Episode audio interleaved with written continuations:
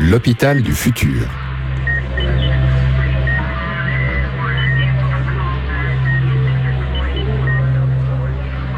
Un podcast produit par l'association Audiolab et Calypsessa, experte en health data. Bonjour à tous et bienvenue dans L'Hôpital du Futur, le podcast qui raconte comment l'hôpital de demain se construit aujourd'hui même en France ainsi que dans toute la francophonie. Dans l'Hôpital du Futur, c'est Warco Brienza qui vous parle, accompagné de son acolyte Karim Benzassi. Bonjour à tous deux handles pour nous contacter hein, avant ou après ces émissions euh, qu'on veut réaliser une fois euh, toutes les deux semaines. C'est Warco Brienza pour la voix qui vous parle et euh, hein, en un mot toujours. Deux infos qui seront mentionnées dans les notes d'émission que vous retrouvez sur le site audiolab.ch. Donc cette semaine, nous écoutons le docteur Léa Petit. Vous allez pouvoir l'entendre d'ici à quelques minutes, quelques secondes même. Cette médecin urgentiste qui travaille au centre hospitalier de Valenciennes. Elle est diplômée en médecine d'urgence et elle vit les urgences d'un hôpital au quotidien.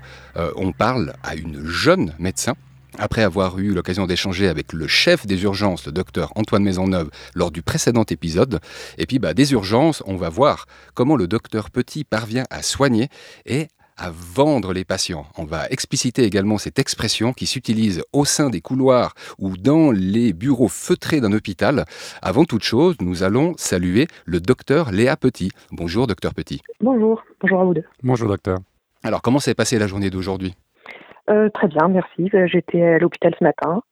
Euh, journée un peu plus courte que d'habitude pour moi, parce que j'étais pas dans le secteur de soins habituel. Enfin, j'étais dans le service d'hospitalisation de courte durée, pour être précise. ok, ok. Donc euh, finalement, il euh, n'y a pas eu 200 de tension aujourd'hui, comme le dit le titre de ce podcast? Pas pour moi, non, pas aujourd'hui. Eh bien, tant mieux.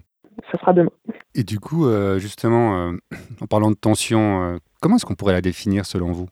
Euh, alors l'attention aux urgences, c'est un terme qui signifie le nombre de patients qui sont présents en même temps aux urgences, dans le service des urgences. Par contre, on parle aussi des fois d'hôpital sous tension, c'est pas tout à fait la même chose, mais euh, c'est pour ça que je veux pas qu'il y ait de confusion. Ça, c'est plutôt quand euh, tous les lits de l'hôpital sont occupés ou proches de l'être en tout cas.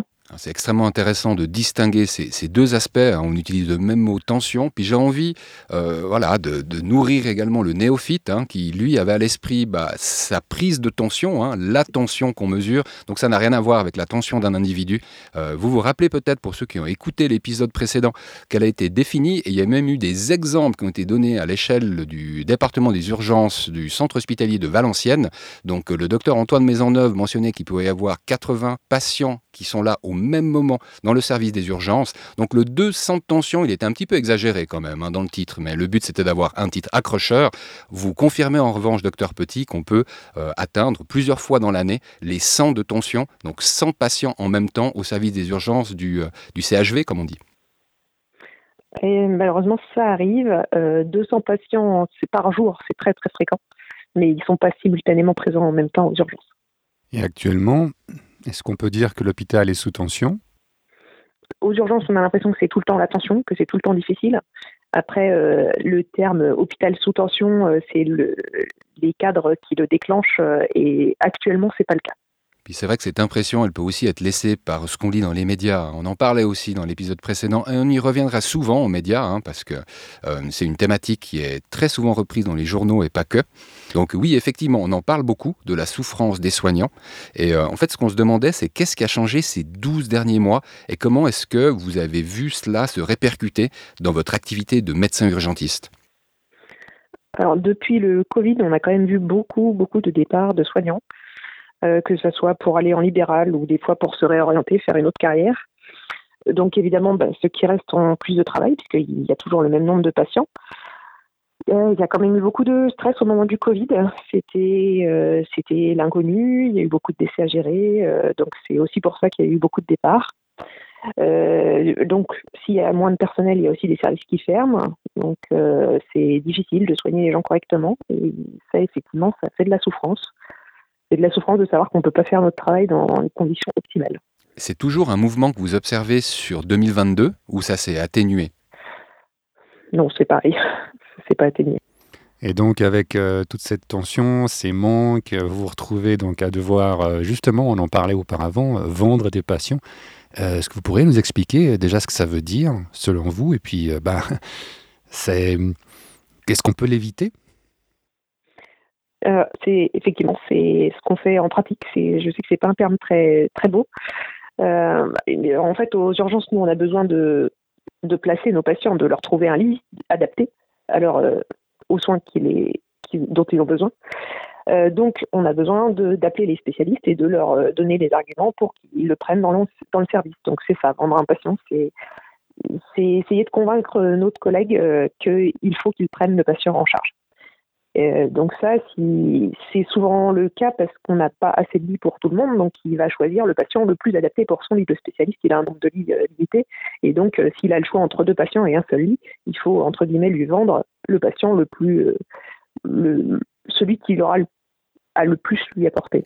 Alors s'il vous plaît, docteur Léa, ne me donnez ni nom ni de jour précis, en sachant qu'aujourd'hui on est, on est jeudi soir au moment de cet enregistrement. Je me demandais si cette semaine vous avez dû vendre un ou plusieurs patients Oui, oui, oui, tous les jours. Hein. Ok, au moins ça a le mérite d'être clair. Et jamais dû en survendre? Malheureusement, ça nous arrive.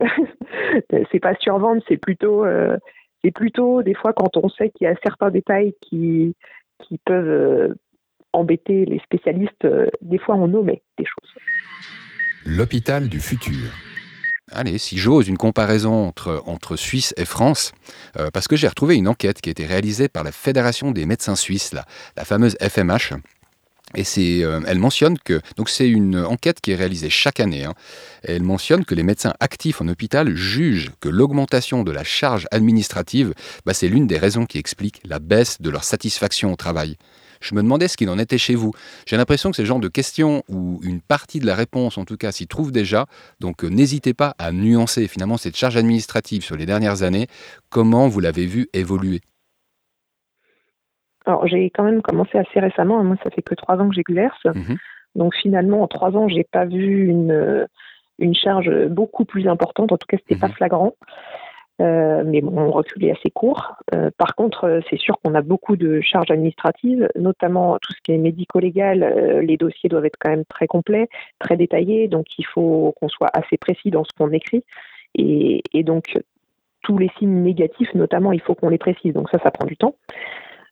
après, on pourra inclure aussi dans la charge de travail le fait de trouver des lits pour les patients. Et ça, pour le coup, j'ai l'impression que ça prend de plus en plus de temps à cause des fermetures de lits, comme j'en parlais un peu plus un peu plus tôt. Euh, après, il y a l'informatisation qui, initialement, à la mise en place, a allongé un peu les temps de, les temps de prise en charge, le temps que tout le monde s'habitue. Euh, là, maintenant, ça a quand même euh, fluidifié certaines prises en charge et, et, certains, certains domaines administratifs qui sont plus rapides à faire depuis que c'est informatisé. Ah, vous savez, euh, j'ai regardé en fait plus en détail cette étude et euh, il y avait une estimation qui était donnée finalement combien de temps on passe hein, dans l'administratif bah, sur 100% euh, des heures pour lesquelles on travaille pour l'hôpital et on va dire que c'est quelque chose qui variait. Ça avait plutôt tendance à gagner comme ça des, décimales hein, d'année en année, mais on était de mémoire entre 25 et 30%. spontanément, quand vous entendez cette proportion du temps qui est consacré à l'administratif, vous diriez que pour vous c'est un peu plus, un peu moins, c'est équivalent alors ça m'étonne pas, j'aurais presque dit un peu plus, hmm. euh, si on considère que l'administratif c'est tout le temps de rédaction euh, du dossier. Oui, oui, il est euh, voilà, donc pour ça, ça prend vraiment beaucoup plus de temps parce que finalement, entre le temps qu'on passe à examiner le patient et le temps qu'on passe à faire le dossier, à faire les prescriptions, enfin papier ou informatisé, tout ça, ça, je pense que c'est plus que 30% pour ma, pour ma pratique. Et avec toutes ces, contraintes, euh, j'aurais une petite question intermédiaire. Est-ce que ça, ça génère un stress particulier euh, Ou est-ce que, bon, il y, a le patient qui est déjà un stress à part entière, mais en plus, euh, il faut s'assurer que d'un point de vue administratif, tout soit parfaitement correct, faute de quoi on se retrouve dans une situation un peu compliquée? L'urgence des délais, par exemple, pour rédiger, etc. alors le délai, non, pas forcément. Par contre, le médico-légal, oui, ça c'est un stress quand même important il y a beaucoup de il y a beaucoup de procès en médecine et euh, qui voilà les, les patients euh, des fois cherchent à savoir qui est responsable quand euh, il y a des erreurs ou quand il y a des, aléas thérapeutiques en tout cas. Donc ça il faut vraiment être assez précis sur les dossiers et ça ça peut être stressant si on a oublié de noter quelque chose qui nous est défavorable après. Et par contre, c'est plus un stress aussi quand on a oublié de faire des prescriptions de biologie et que du coup, on va nous le rappeler et que ça, en fait, le, la biologie peut pas être faite si on n'a pas fait notre prescription informatisée et donc ça bloque tout le parcours. Alors justement, en parlant des patients, euh, d'après une étude réalisée par l'hôpital universitaire de Lille à Berne, euh, qui se nomme l'Inselspital, 7 arrivées aux urgences sur 10 ne nécessitent pas d'intervention immédiate, c'est-à-dire une intervention qui devrait se pratiquer dans l'heure. Donc en gros, la plupart du temps, on pourrait constater que des patients viennent aux urgences, mais sans raison apparente, en tout cas sans urgence réelle. Est-ce que c'est également le cas à Valenciennes? Puis si c'est le cas, euh, comment est-ce que vous les gérez et puis qu'est-ce qu'on devrait faire selon vous? Alors déjà, de définir l'urgence par une intervention dans l'heure, ça me paraît étonnant. Euh, et donc ça veut dire que trois personnes sur dix nécessitent une intervention immédiate dans leur étude et ça, ça me paraît énorme. Euh, parce que finalement, les urgences, c'est aussi tous les patients qui nécessitent une prise en charge dans les 24 ou 48 heures. Et ceux-là aussi, ils ont leur place aux urgences quand il faut faire euh, une chirurgie, même une appendicite, euh, ça va pas être fait forcément euh, dans l'heure, mais ça va être fait le lendemain éventuellement. Et ça, ils ont quand même toute leur place dans les services d'urgence, ces patients. donc, le critère me paraît étonnant. après, effectivement, il y a toujours des gens qui peuvent faire autrement que de venir aux urgences. et dans ce cas-là, idéalement, c'est la médecine ambulatoire qui doit les prendre en charge. Mais bon, on le sait qu'il y a aussi des problèmes de personnel dans la médecine ambulatoire, en médecine générale, et, ça c'est compliqué à gérer, notamment parce qu'il y a de plus en plus de patients, la population augmente, la population est de plus en plus vieillissante, et donc euh, il faut euh, qu'on ait un système de soins qui réponde à cette, à cette demande. Et pour synthétiser, vous définiriez une urgence comme un patient qui nécessite une intervention dans les 24 à 48 heures? Entre autres. C'est une urgence, je ne sais pas si c'est une urgence, ça serait ce terme-là. Par contre, un patient qui a besoin d'aller aux urgences, oui, ce serait ça pour moi. Après, une urgence, effectivement, il y a des urgences qui doivent être prises en charge dans les euh, moins de une heure, mais dans ce cas-là, ce sont vraiment des urgences vitales euh, extrêmes. Mais justement, alors dans, dans, le cadre de votre, votre activité actuelle, euh, on pourrait constater un certain nombre de patients qui viennent aux urgences. On a parlé de plus de 200 dans une journée, qui était un chiffre relativement assez courant. Est-ce que dans ces 200, tous, tous sont justifiés? Ou est-ce qu'il y en a certains à qui on aurait pu dire non, mais là, bon, c'est bon, on va passer demain, quand on aura un plus de temps, aller voir un médecin? Non, effectivement, il y en a certains qui se présentent aux urgences et c'est pas forcément justifié. Après, nous, à Valenciennes, on a la chance de pouvoir euh, avoir un médecin à l'entrée des urgences directement qui, dès le, dès le premier contact avec le patient, peut le rediriger s'il ne nécessite pas un passage aux urgences. Donc, ça veut dire que si, par exemple, c'est un motif qui peut attendre, qui peut être pris en charge par un médecin généraliste, il va tout de suite le rediriger soit vers son médecin habituel, son médecin traitant, soit les maisons médicales ou les, les services de soins non programmés comme SOS médecin ou autre. L'hôpital du futur. J'ai cru comprendre en écoutant le docteur Maisonneuve que vous utilisiez euh, une IA dans votre activité quotidienne. Euh, comment est-ce que celle-ci euh, vous allège ou intervient dans votre activité et en fait, compte, en quoi est-ce qu'elle elle, est utile pour vous? Oui, effectivement. Donc, depuis que j'ai commencé mon activité, on a l'outil Calypse qui est disponible à Valenciennes. Donc, bah, il y a plusieurs plusieurs paramètres. Le premier qui a été mis en place, c'était la prédiction des flux. Donc ça déjà depuis 2019. Euh, donc c'est un outil qui nous qui nous décrit, qui nous essaye de nous prédire en tout cas combien de patients vont arriver chaque jour aux urgences et sur ceux sur les cinq prochains jours. Donc celui-là, je l'utilise surtout pour l'instant pour regarder ce qui me prédit évidemment et je compare souvent euh, ce qui a été fait et ce qui a été prédit pour essayer de comprendre euh, est-ce qu'il avait raison et comment il a prédit, euh, comment ça s'est passé, et pour essayer de, l'utiliser correctement. Et en l'occurrence, ça marche bien? Euh, en l'occurrence, euh, les chiffres sont plutôt bons. après, on a 90% à peu près de, d'adéquation, ce qui est quand même très bien puisqu'il y a forcément une, une limite qu'on ne pourra jamais atteindre. On ne pourra jamais faire du 100%, c'est quand même de la prédiction. Euh, mais bon, 10% de 200 patients, ça fait quand même 20% de plus ou de moins. Donc, euh, en pratique, euh, il y a quand même un petit écart qu'on ne peut pas tout à fait prévoir. Et ça, donc ça, c'était au début, ouais. Puis ensuite? Et depuis deux mois, on a pu mettre en place en plus un système d'allocation des lits, donc qui est en phase test encore dans deux services en lien avec les urgences. Donc, c'est-à-dire que on définit un lit idéal pour le patient et l'intelligence artificielle nous, prévoit le lit et envoie le patient dans ce lit en prévenant le service, en prévenant le bancardage pour que tout soit organisé directement. Et ça, pour le coup, c'est vraiment un gain de temps. C'est encore en test, donc il y a encore quelques petites euh, quelques petits détails à régler pour que ça soit euh, tout en place, mais, euh, mais on voit déjà que c'est facile d'utilisation, que c'est un gain de temps pour les infirmiers, pour les médecins, et que ça nous évite justement de chercher ces lits. C'est aussi qu'on est dans l'œil du cyclone, hein, si j'ai bien compris le docteur Maisonneuve, car il y a des vraies difficultés dans cette coordination entre service amont, le service des urgences, et service aval, celui où euh, l'hospitalisation euh, est possible. Et euh, si j'ai bien compris, c'est le bout compliqué où un outil comme une IA peut justement rendre des services aux hommes et aux femmes, que sont les infirmiers, infirmières, médecins, aides-soignants, aides-soignantes, et j'en passe.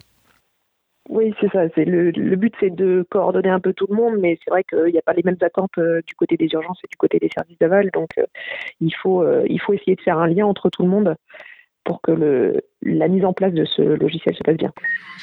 L'hôpital du futur. C'était une excellente mise en bouche pour la, pour la prochaine question, où là, je vais demander au docteur Petit de se projeter. Allez, on va, on va s'imaginer en 2030. Et puis, c'est une question qui va revenir hein, dans les interviews, euh, dans les prochaines interviews.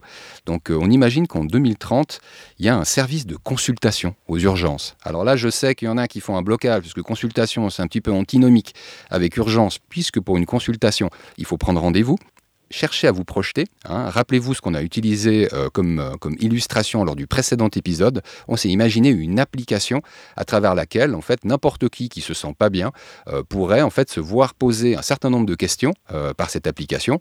On va dire que c'est une anamnèse qui serait validée par une personne soignante. Ça, c'est les explications que je donne au docteur Petit pour qu'elle réalise qu'il y a effectivement un professionnel de la santé qui évaluerait les réponses aux questions qui seront posées par cette application et qui, en fait, rendrait possible trois issues entre le fait de venir tout de suite, parce que là, il y a urgence selon les réponses qui ont été obtenues, parce qu'effectivement, il y a quelque chose à faire d'un point de vue médical, mais qu'il n'y a pas besoin de venir immédiatement aux urgences, surtout si elles sont engorgées, et c'est effectivement dans ce cas-là précis que euh, des consultations pourraient devenir pertinentes aux urgences.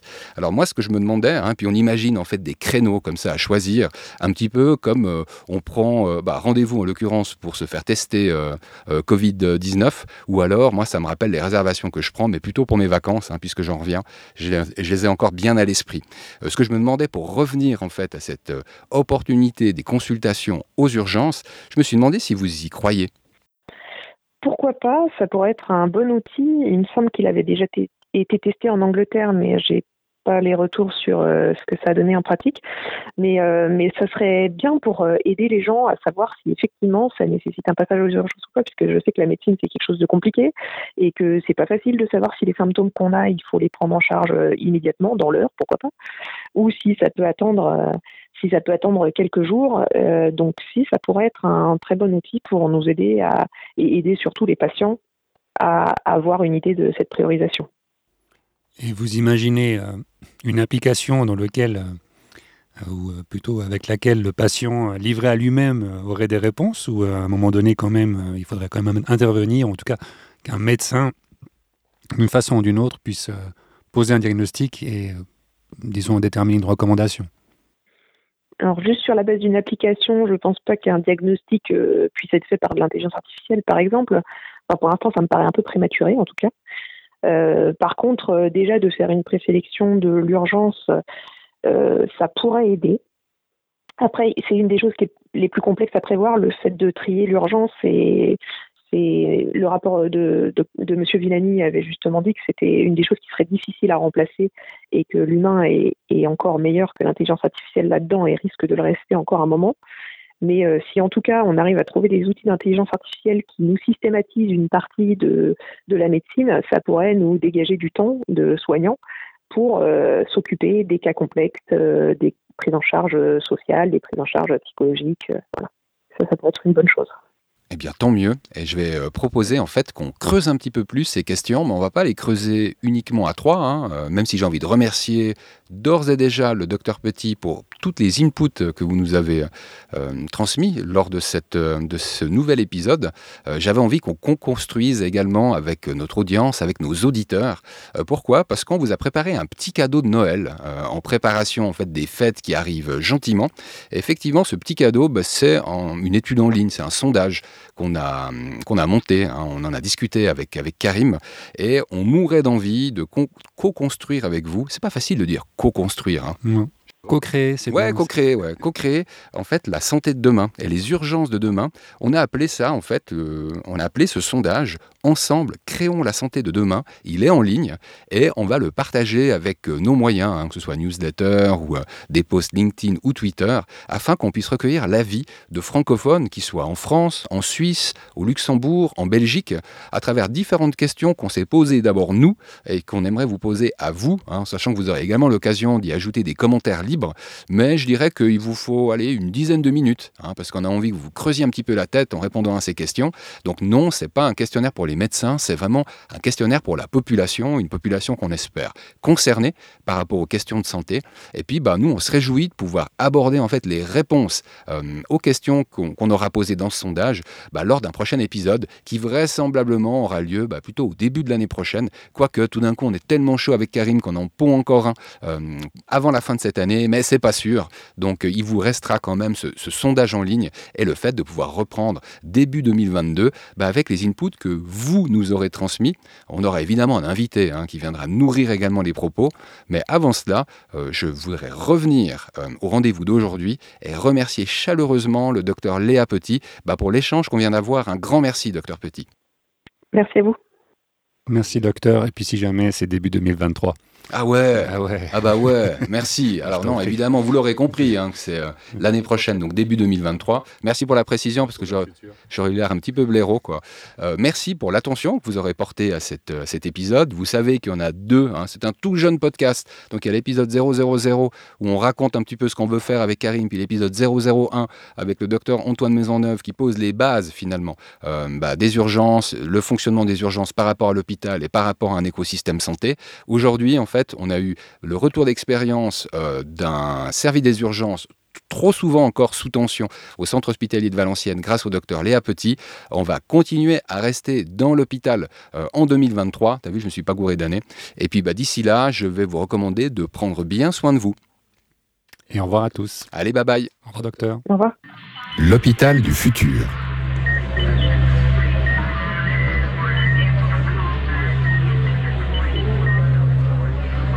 Un podcast produit par l'association Audiolab et Calypsessa, experte en health data.